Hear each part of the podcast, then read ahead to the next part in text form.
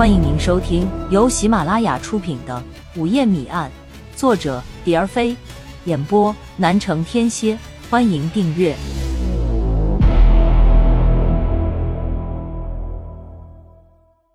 第二十一章：守株待兔。从墙头跌下来的物体，静默了片刻，便有动静。蒋龙和罗伟摸到门边，做好了迎接准备。男人也摸到了门边，但是没有任何动作。蒋龙和罗伟只听见门外的喘息声和嘴里喷出的酒气。王贵，王贵！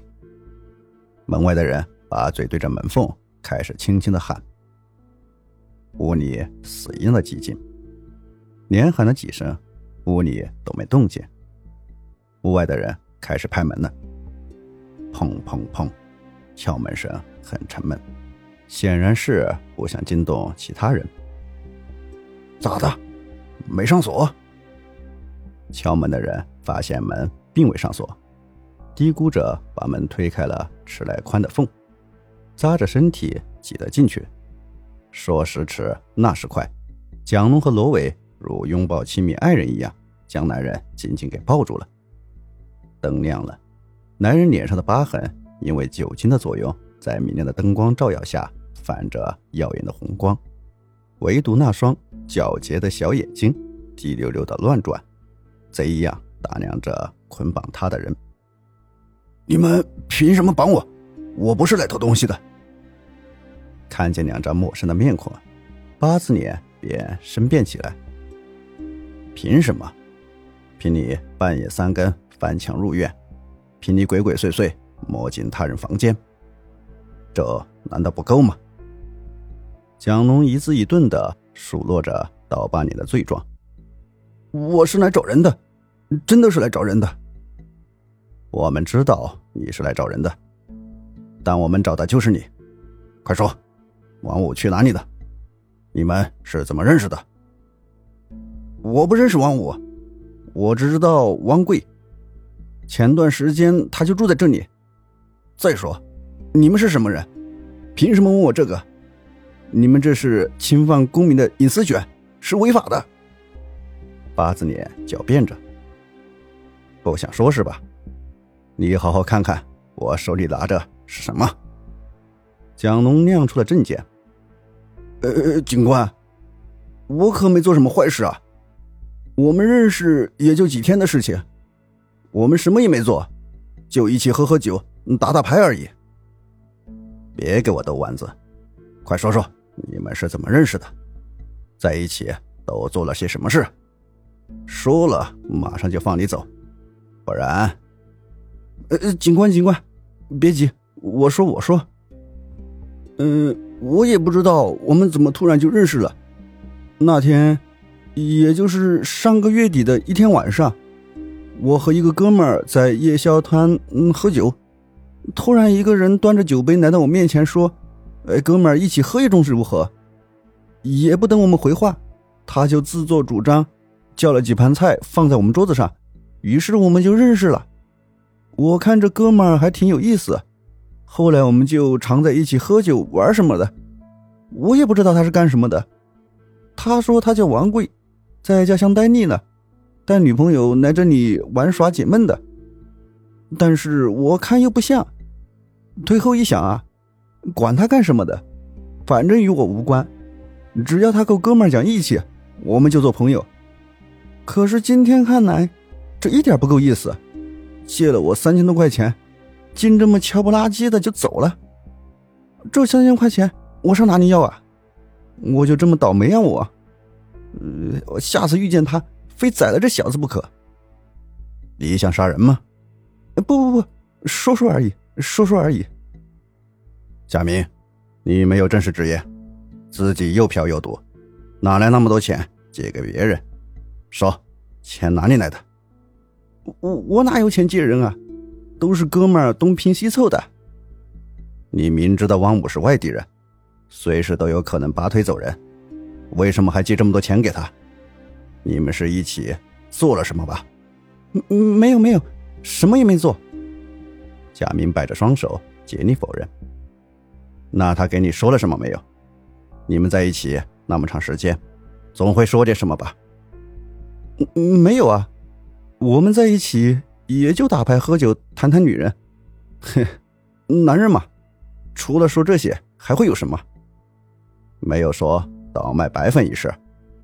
蒋龙在一旁沉默了很久，这时突然插话进来：“白白粉？哎呀，警官，你别吓唬人呀！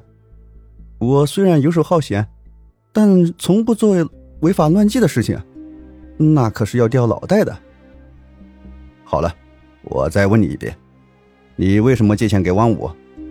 你和王慧究竟是怎么回事？蒋龙亮出了底牌：“嗯，没什么呀。”也没什么，我只不过起了点歪心，都怪那女孩长得太水灵了。想起，不要以为胡乱掩饰就能过去。嗯，那天我跟几个哥们儿和汪贵一起喝酒，我找借口溜了出来，没想到那女孩死活不肯就范。汪贵鬼精，一会儿就撵出来了，他就以这个借口逼我跟他借钱的。对贾明的问询一直持续到凌晨两点，蒋龙硬是从贾明的口中掏出了一些有价值的东西来。可是，贾明翻来覆去都是那几句不咸不淡、不着边际的话，让蒋龙心烦。好了，你可以走了。蒋龙对贾明做了个走的姿势。贾明一走，罗伟就叨叨开了：“就这么放他走了？”这家伙没说实话，他肯定知道些东西。不放走又怎么着？这家伙肯定有问题。但我们没有证据，没证据就不能打草惊蛇。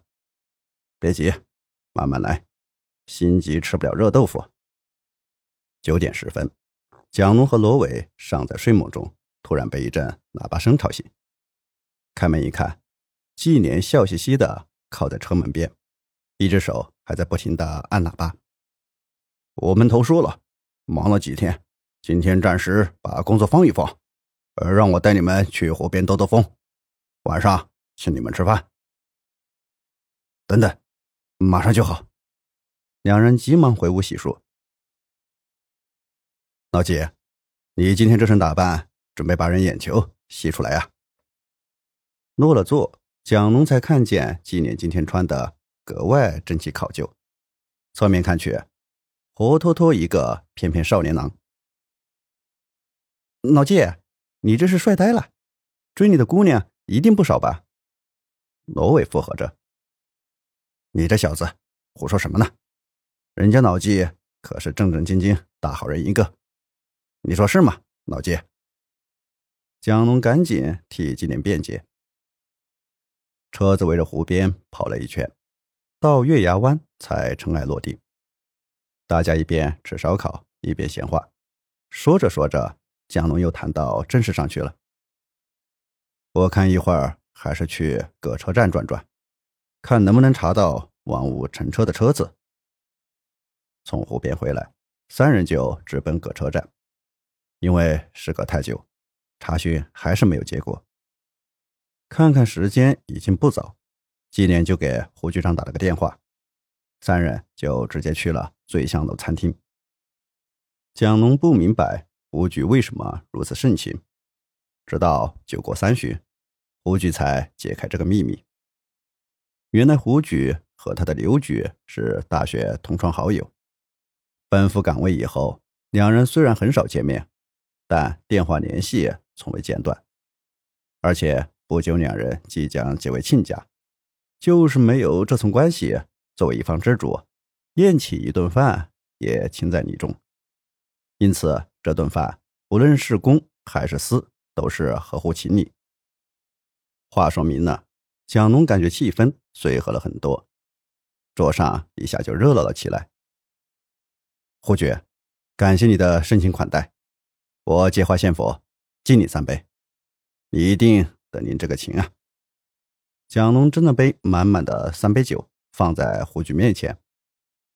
蒋龙不知道胡局深浅，以为胡局一定会推辞，没想到胡局很爽快，脖子一仰，三杯酒就下去了。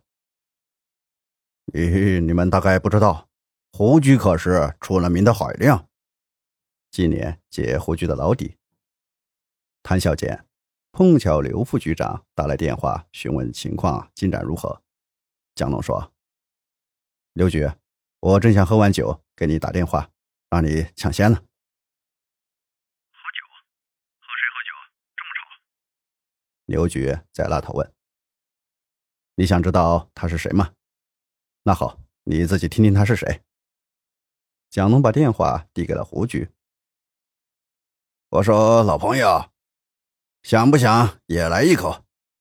我们可是一年多没在一起喝酒了。”喊拳行令声立即停了下来。胡局接完电话，见大家都坐在位置上看着他，奇怪的问了问：“怎么不喝酒了？喝好了吗？”“喝好了。”我们等你一起吃饭。返回路上，胡局说：“刚才和你们刘局商量了一下，这边的事情就交给我们来处理。